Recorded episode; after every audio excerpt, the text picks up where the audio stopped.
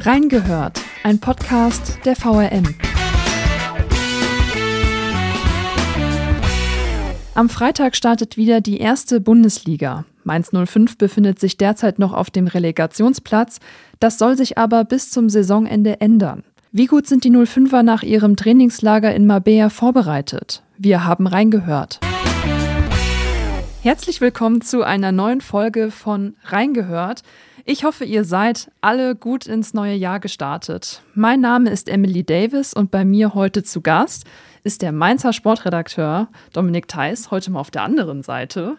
Grüß dich, ja, ganz anderes Feeling, mal nicht der Podcast-Host zu sein, sondern quasi der Redakteur und der Experte hier in der Runde. Aber freue mich drauf. Du hast in der vergangenen Woche die 05er im Trainingslager im spanischen Mabea begleitet. Vielleicht magst du einfach mal erzählen, wie war es denn? Also Instagram sah schon vielversprechend aus. Ja, ich sag mal so, ich glaube, der Temperaturunterschied war dann doch irgendwie 25 Grad teilweise, war schon heftig. Aber sechs Tage Mainz 05 pur mal zu erleben, was man ja sonst im Alltag nicht die Möglichkeit dazu hat, war schon extrem cool. So einen engeren Kontakt mit den Trainern, mit den Spielern auch zu haben. Es hat sich auch viel verändert, werden wir auch drauf eingehen nochmal aufs letzte halbe Jahr, aber auch jetzt. Es gibt neue Co-Trainer. Der Cheftrainer wurde erst kurz vor Weihnachten ja quasi in seinem mhm. Amt bestätigt und mit einem langfristigen Vertrag ausgestattet. Und es waren schon einige Fragezeichen, auch weil vor Weihnachten extrem viele Spieler verletzt ausgefallen sind. Und dementsprechend konnte man auch gar nicht so viel planen und musste man sich einfach darauf einlassen, auf die Begebenheiten und die Stories vor Ort. Ich meine, du sagst es ja schon, die Lage war super angespannt ist sie auch wahrscheinlich immer noch, jetzt so kurz vor dem Start wieder der Bundesliga. Anfang November ist Bo Svensson als Trainer zurückgetreten. Jan Sievert hat dann den Posten übernommen. Der war vorher, hatte er ja die U23 genau. von Mainz trainiert.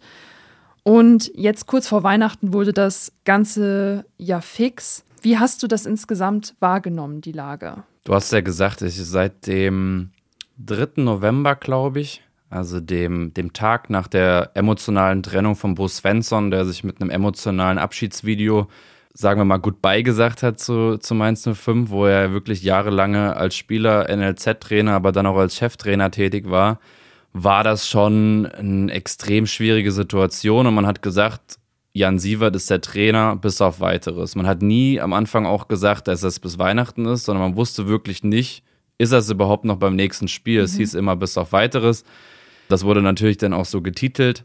Und dann war auch wirklich erst am 22. Dezember klar, ich glaube so gegen 18.45 Uhr, mhm. äh, was uns auch nochmal gut Stress hier mit der Zeitungsproduktion für den nächsten Tag bereitet hat, dass wir das alles aktuell drin haben, kam dann die Meldung, Jan Sievert mit Vertrag bis 2026 ausgestattet und er ist der Cheftrainer, er ist bestätigt und ja, die Bosse um Christian Heidel und Martin Schmidt haben sich da viel Zeit gelassen. Aber wie es jetzt im Trainingslager auch rauskam, war das schon an sich alternativlos jetzt am Ende, weil man ja auch das Dortmund-Spiel war kurz vor Weihnachten, es war das letzte Spiel. Und Pause bis zum nächsten Spiel jetzt gegen Wolfsburg, ich glaube, das sind drei Wochen gewesen. Es ist ja noch eine Pause zwischen, wo die 05er über Weihnachten frei hatten, sind ja auch am 1. Januar erst reingestartet. Und Heidel hat einfach gesagt, da ist keine Zeit, jetzt in der Vorbereitung einen neuen Trainer zu holen, der Mainz 05 nicht kennt, der die Mannschaft mhm. nicht kennt, ein neues Kennenlernen eigentlich hätte man organisieren müssen. Und deshalb aus meiner Sicht war die Entscheidung für Jan Sievert, auch weil die Mannschaft sich vielleicht nicht punktemäßig, aber spielerisch und von der Art und Weise deutlich verbessert gezeigt hat im Vergleich zu den Spielen unter Bo Svensson vorher. Und wollen wir jetzt auch mal nach vorne blicken? Ich meine, es ist ja jetzt auch dann kurz vor dem Start der Bundesliga. Wer war denn alles mit dabei im Trainingslager? Da sind ja auch einige verletzungsbedingt, die nicht dabei sein konnten. Kurz vor dem Trainingslager gab es eine positive, eine negative Nachricht. Und zwar am 1. Januar, als die 05er wieder ins Training gestartet sind, hieß es Nelson Viper, die große Sturmhoffnung, ähm, 18 Jahre, der schon zwei Bundesligatore auch geschossen hat. Der sollte mit ins Trainingslager, hat aber einen Rückschlag in der Reha erhalten. Er, ich glaube, er hat, wenn überhaupt, drei Spiele machen können diese Saison. Die ersten drei, danach war er mit einer Knieverletzung raus.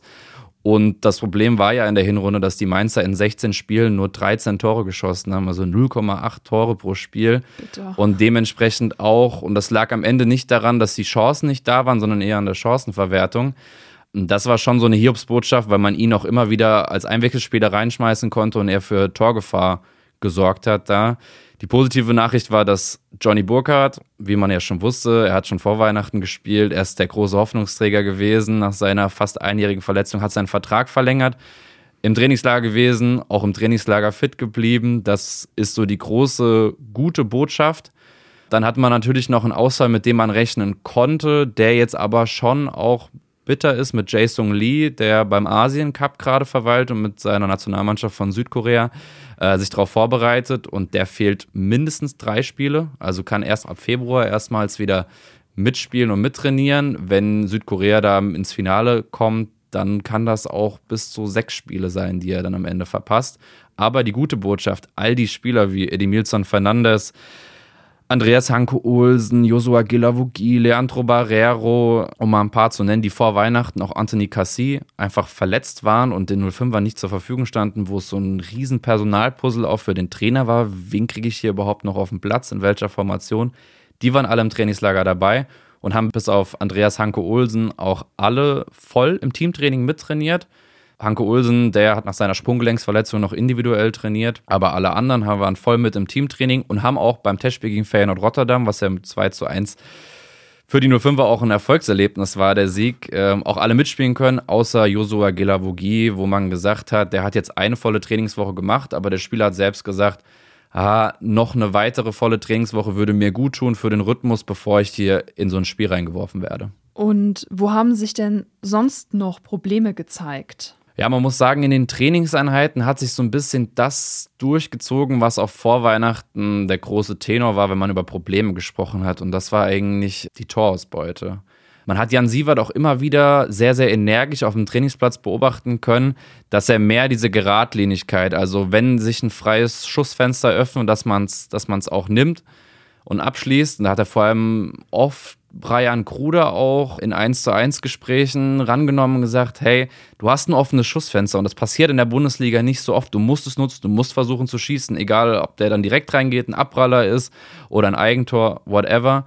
Und das war im Training schon so, dass die 05er Probleme hatten, Tore zu erzielen. Aber, und das muss man auch sagen, beim Testspiel, wo sie 2 zu 1 gewonnen haben, war das dann auf einmal da, habe es ja schon gesagt, zwei Tore sind gefallen, aber sie hatten auch nicht viel mehr Torchancen. Ich würde sagen, sie hatten vier, fünf Hochkaräter, die Hälfte davon haben sie gemacht, eine gute Chancenausbeute, effizient gewesen.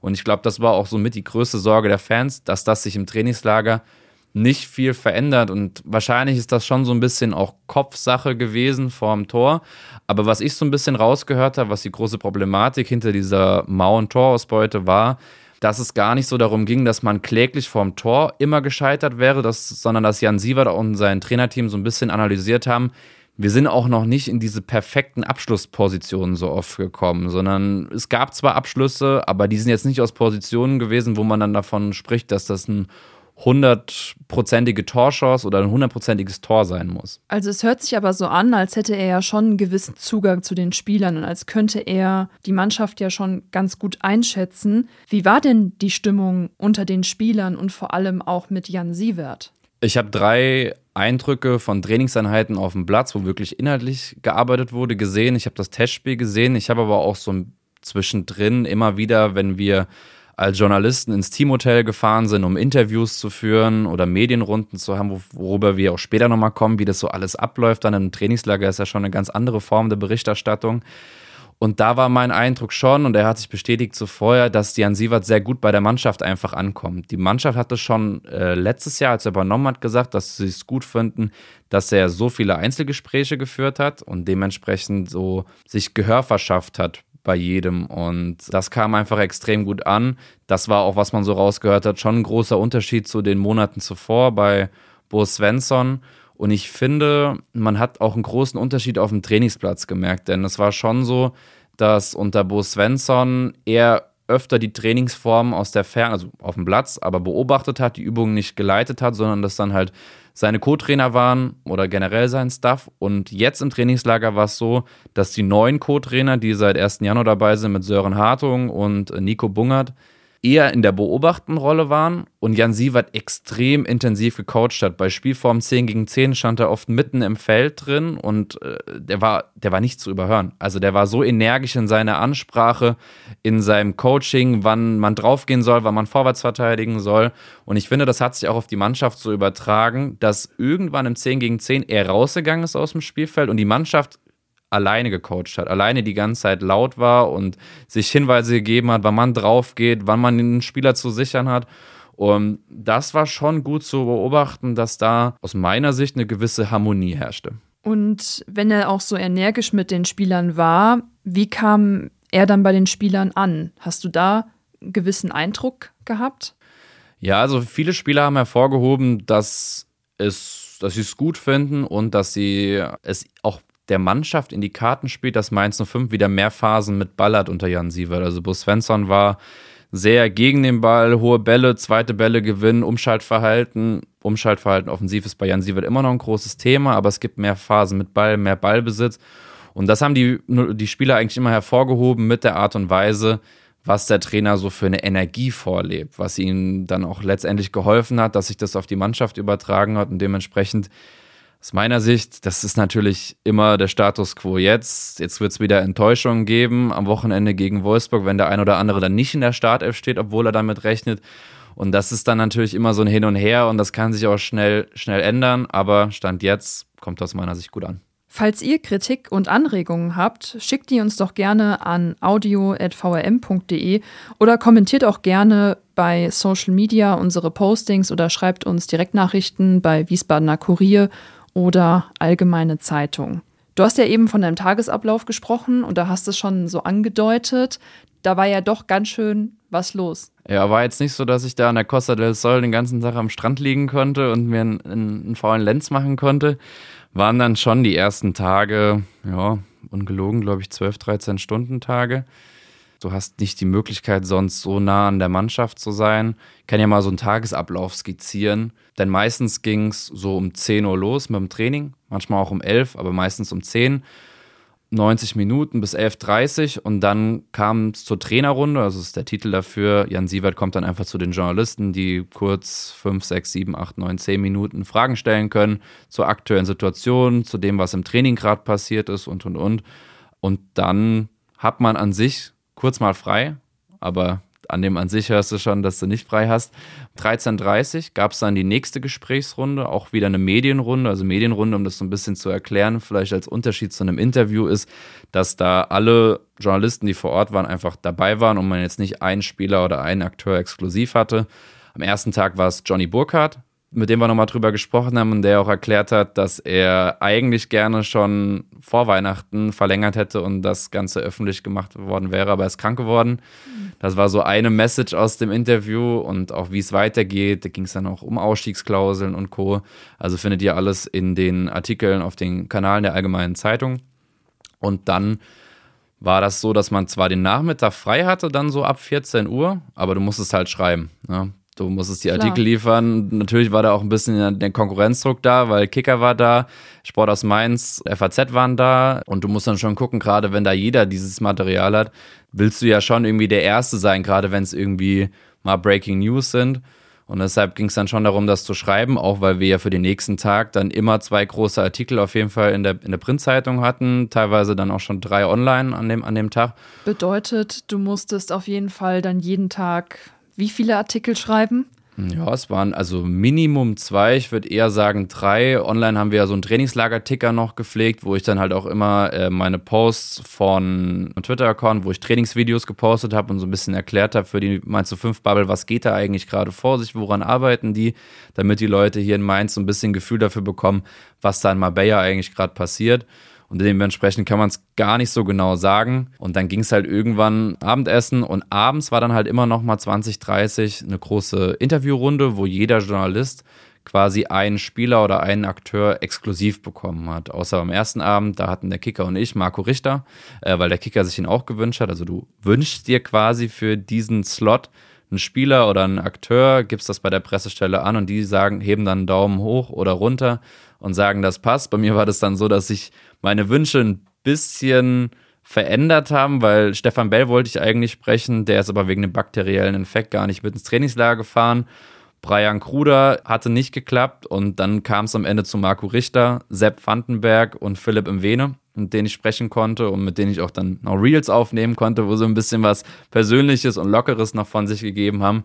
Und das war eigentlich so der grobe Ablauf und er hat sich nur verändert am letzten Tag, weil da war dann einfach nur ein Testspiel. Aber einfach nur heißt, du musst trotzdem frühzeitig hinfahren, Plätze sichern, schon mal vorbereiten, Aufstellung rausposten und dann äh, nach dem Spiel mit dem Trainer sprechen, mit Christian Heidel sprechen, Aufsage annehmen. Also Fulltime-Job. Ich meine, du hast ja das schon so ein bisschen durchleuchten lassen. Das hat einiges an Vorbereitungen gebraucht. Du musstest den schreiben, mit dem und mit dem möchte ich gerne ein Interview führen.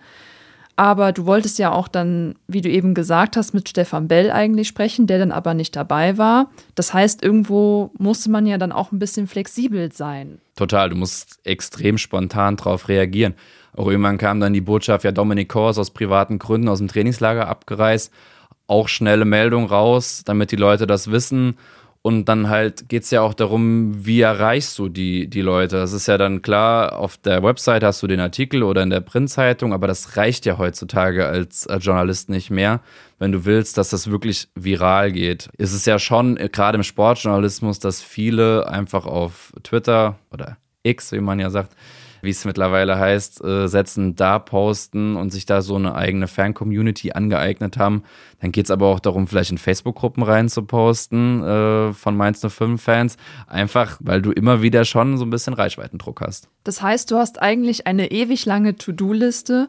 Du musst am bewegt Bild denken, du musst natürlich an Print denken, du musst an Online denken, du musst an Social Media denken. Das ist ja schon sau viel. Und auch wenn jetzt die Frage vielleicht super banal wirkt, wie ist es denn mit der Nervosität? Also wenn ich da drüber nachdenke, hey, ich bin da so nah mit dabei, auch dann zum ersten Mal so richtig, ich wäre super aufgeregt. Ja, safe. Also das, das war bei mir genauso. Das erstes Trainingslager.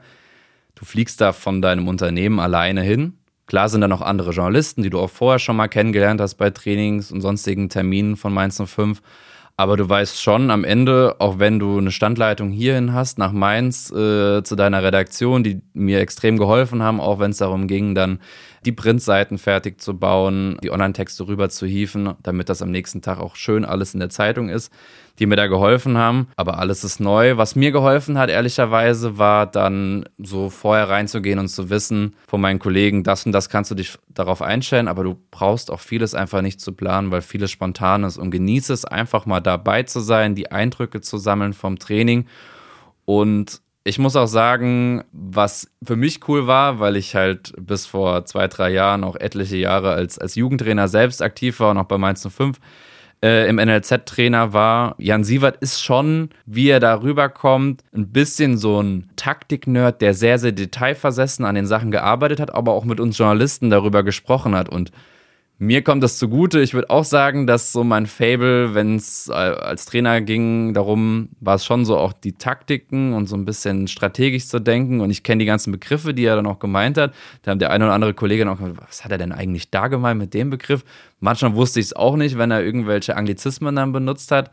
Aber ich wusste damit was anzufangen. Und ich finde, im Sportjournalismus ist es oft schwarz und weiß. Ich finde, oft gibt es wenig Hintergrundinformationen und ich konnte dann auch wirklich den Leuten sagen, hey, die arbeiten jetzt an den drei Themenschwerpunkten und vor allem hier an der Sache Spielverlagerung funktioniert nicht, weil sie immer wieder in dieselbe Seite reinspielen, in denselben Druck und erklären, warum und mit welchen Trainingsübungen, warum diese Mannschaft jetzt mit einer 10 gegen 10 Übungsform spielt, wo nicht die Tore mittig stehen, sondern zwei jeweils einmal rechts und einmal links, warum das so passiert und das war mir schon ein Anliegen, dass so was auf dem Trainingsplatz passiert, da so rüber zu transportieren, dass die Leute es auch verstehen. Und das war manchmal dann auch für mich nicht so einfach, wo ich nicht wusste, wie viel muss ich jetzt von dem von der Trainersprache rüber übersetzen in ein, in ein anderes Deutsch, ein verständlicheres Deutsch für unser Zielpublikum? Und was kann man auch verstehen, weil ich, wie gesagt, kannte die Begriffe einfach aus dem, aus dem Fußball, von Trainerlizenzen und whatever aber hat Spaß gemacht, aber war auch irgendwie eine Challenge. Und ich meine, durch die, wenn es da auch dann mehr Hintergrundinformationen gibt, dann kannst du ja auch am Ende viel mehr unserer Leserinnen und Leser auch abholen, die sich vielleicht damit auch nicht jeden Tag beschäftigen. Aber wenn wir jetzt mal konkret auf das Spiel am Samstag blicken, um 15.30 Uhr haben nämlich die Mainzer Wolfsburg bei sich in der Mewa Arena zu Gast. Du hast jetzt die Vorbereitung miterlebt. Wie ist denn so deine Prognose? Da will ich gar nicht anders agieren wie gefühlt Christian Heidel und Jan Sever, die keine großen Prognosen abgeben wollten. Geht eher darum zu sagen, und das habe ich auch in meinem Kommentar geschrieben, dass das, was Trainerteam und die Spieler machen konnten in der Vorbereitung, jetzt in dem Trainingslager, da haben sie alles in ihrer Macht Stehende getan, ehrlicherweise. Mhm. Ich fand, die Energie auf dem Trainingsplatz war top. Man hat eine Weiterentwicklung in den definierten Themenschwerpunkten auch gesehen, habe ich ja eben schon angesprochen, diese Spielverlagerung, dass man nicht immer wieder in die Räume reinspielt, wo schon viele Spieler sind, wo ein hoher Druck ist, sondern auf die andere Seite, wo viel Platz ist. Sie haben extrem an Tiefenläufen auch gearbeitet, wo man gute Abläufe auch im Testspiel gegen Rotterdam gesehen hat. Denn ich habe es auch geschrieben, also nominell war es ein 5-2-3 mit drei Angreifern. Das war aber eigentlich nur gegen den Ball. Mit dem Ball war das schon dann so, dass diese Doppelsechs sich so ein bisschen aufgelöst hat. Einer war ein bisschen tiefer, einer ein bisschen höher. Brian Gruder kam dann so ein bisschen auf die 8, sodass sie eigentlich ein 5-1-2-2 gespielt haben, sodass möglichst viele Spieler immer in der Mitte waren, viele Gegenspieler gebunden haben und es extrem viele Tiefenläufe auch von den Schienenspielern, also von Philipp Mwene, von Silvan Wiedmer gab. Und das war schon anders und das hat auch Philipp Mwene gesagt, dass es nichts Neues ist die Vorgabe, aber das hat einfach vor Weihnachten noch nicht so gut funktioniert, weil er sagt, als Außenspieler musst du dich auch schon, brauchst du ein bisschen Zeit für Timing und so. Wann machst du so einen tiefen Lauf? Wann musst du aber auch kurz kommen und helfen? Und dementsprechend finde ich, haben sie inhaltlich gut gearbeitet und haben natürlich auch jetzt eine Riesenchance. Du spielst gegen Wolfsburg zu Hause, du spielst gegen Union zu Hause, Union sowieso direkt der Konkurrent um den Abstiegskampf. Wolfsburg bis auf den Saisonstart auch irgendwie nicht so gut drin. Nee. Und dementsprechend zwei Heimspiele, du hast eine gute Energie, der Trainer ist jetzt sicher im Amt, ähm, die Personalsituation ist besser geworden.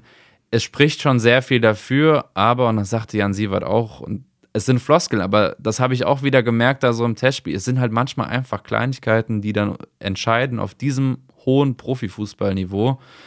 Und deshalb denke ich, für die ersten Spiele, auch gerade weil vorne mit äh, dem Dreierangriff äh, Burkhardt, Onisivo und Kruder echt drei Spielertypen sind, die sehr, sehr unterschiedlich sind, aber dadurch auch so gut harmonieren und unterschiedliche Räume belaufen. Da sind die Mainzer schon ganz gut. Ich denke, auf der Doppel 6 wird es auf Tom Kraus und Leandro Barrero hinauslaufen. Der hat ja auch schon mal 45 Minuten wieder bekommen. Hinten, wenn Fernandes jetzt weiter fit bleibt, eher wahrscheinlich in der Dreierkette mit äh, Vandenberg und Cassie und außen im Vene plus Wiedmar. Das ist schon eine gute erste Elf. Und mhm. so ist Mainz 5 ja auch in die Planung reingegangen für die Saison.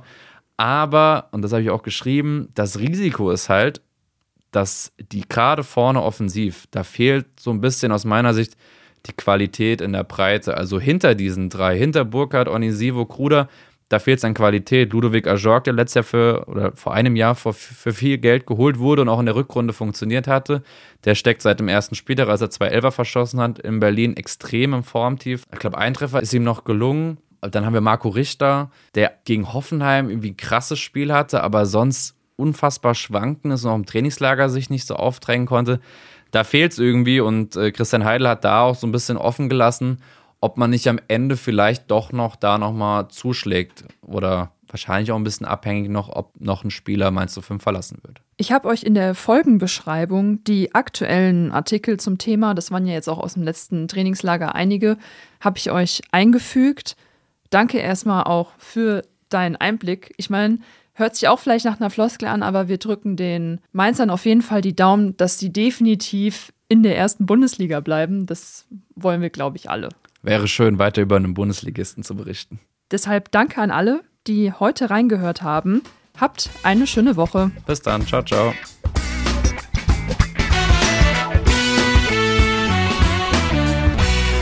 Reingehört ist eine Produktion der VRM von Allgemeiner Zeitung, Wiesbadener Kurier, Echo Online und Mittelhessen.de.